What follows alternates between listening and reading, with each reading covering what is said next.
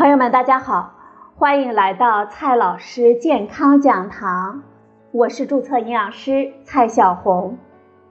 今天呢，蔡老师继续和朋友们讲营养、聊健康。今天我们聊的话题是，这喝水呢，还真的挺管事儿。不管是感冒、发烧、来姨妈，还是我们心情不好。总能听到来自亲朋好友的暖心的叮嘱：多喝水。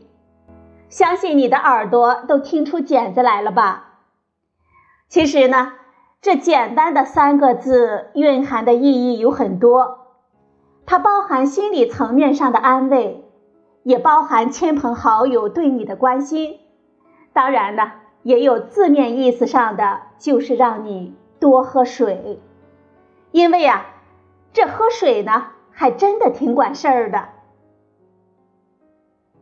水是我们每天必须摄入的关键营养成分，它和氧气一样，是我们人类生存不可缺少的一部分。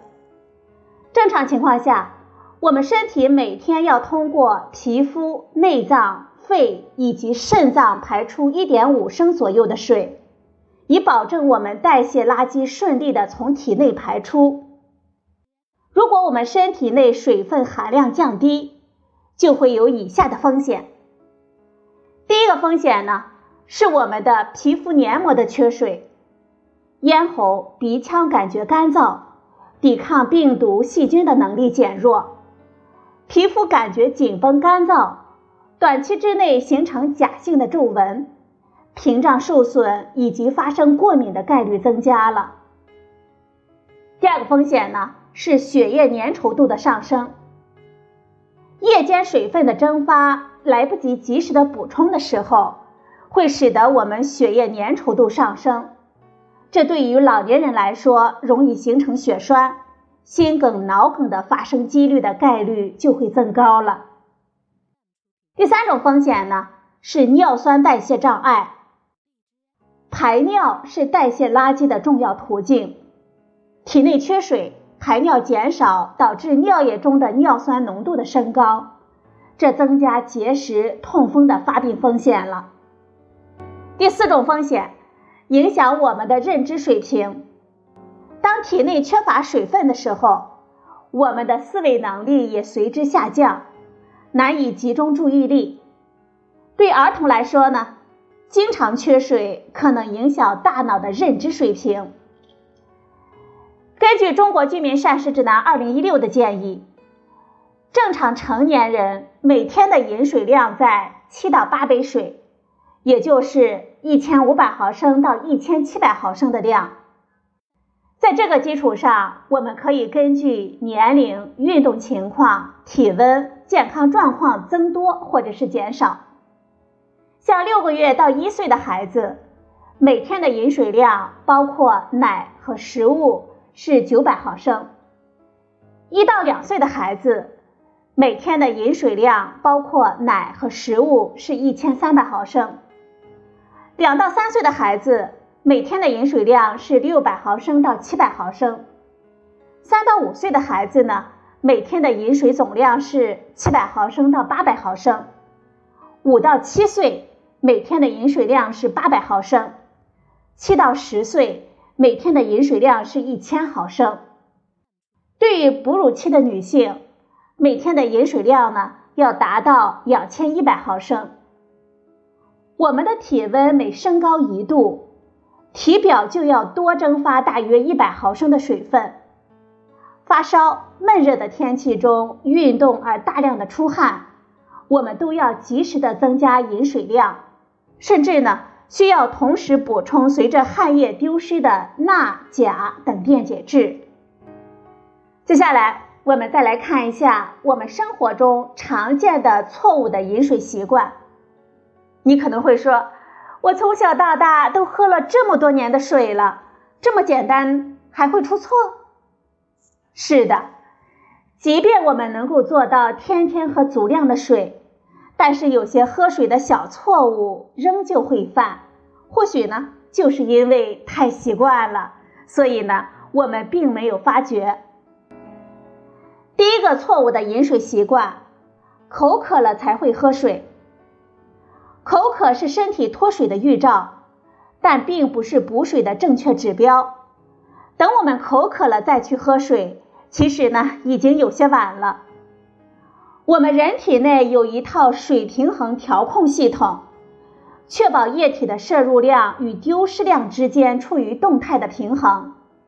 当身体出现体液不足的时候，我们的口渴中枢受到刺激，产生口渴感，引发饮水行为。水分丢失百分之二到百分之四的时候，我们只是明显的感觉到口渴了。当我们的水分丢失到百分之四到百分之六的时候，会出现严重的口渴、乏力、尿少、皮肤弹性的减退、烦躁等等。所以呢。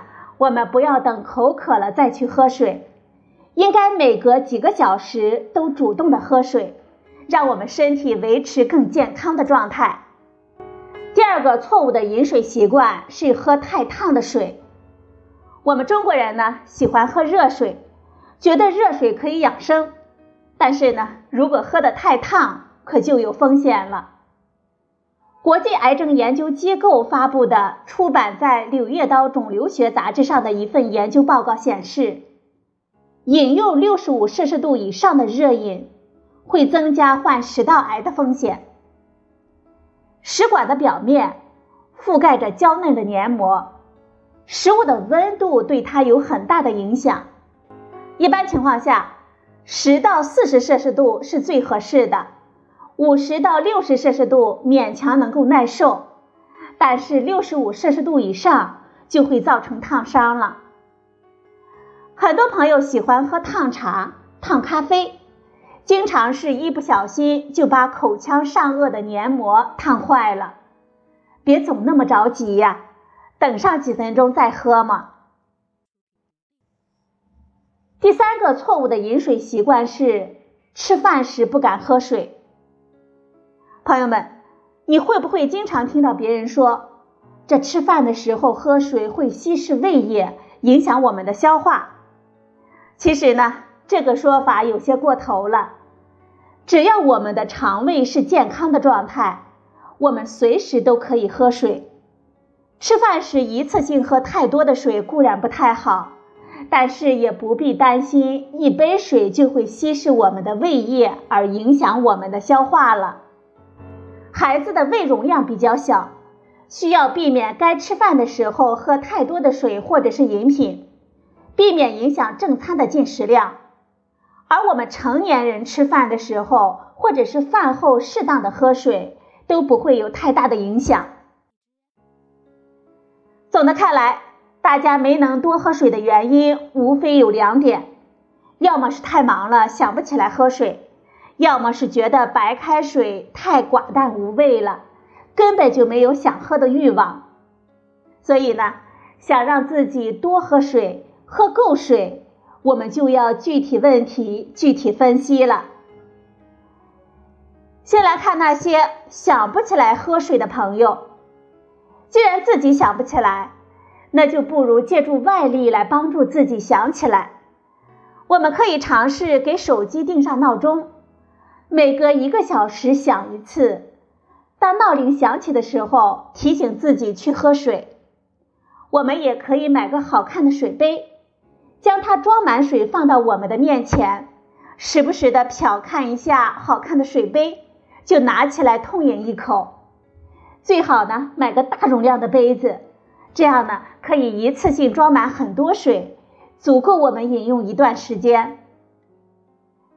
除了普通的杯子，我们还可以选择带有吸管的杯子，或者呢，任何让你觉得喝水更方便的杯子。这喝水的方式啊，是越方便越好，这样呢，才能够增加我们主动喝水的概率。再来看一下，不喜欢喝白开水的朋友怎么办？补充水分最直接的方式呢，就是喝白水，但是总是有人不喜欢。所以呢，我们也可以通过增加水的滋味来帮助我们多饮水。不过，给水增加滋味，并不是说要加入很多的糖，或者是选择果汁饮料来喝，而是应该选择相对更健康的方式，像喝淡茶、水果切块冷泡，或者是做水果茶。我们还可以吃水分比较大的水果等等，增加茶、水果、食材等风味物质，可以让水呢更好喝。增加蜂蜜、面汤，是因为含有果糖、淀粉，可以让水的稀释性更好，更加解渴。最后呢，我们希望能够把喝水的优先级别升高。当我们真的开始主动的喝水，就距离我们水嫩的皮肤越来越近了。好了，朋友们，今天的节目呢就到这里，谢谢您的收听。我们明天再会。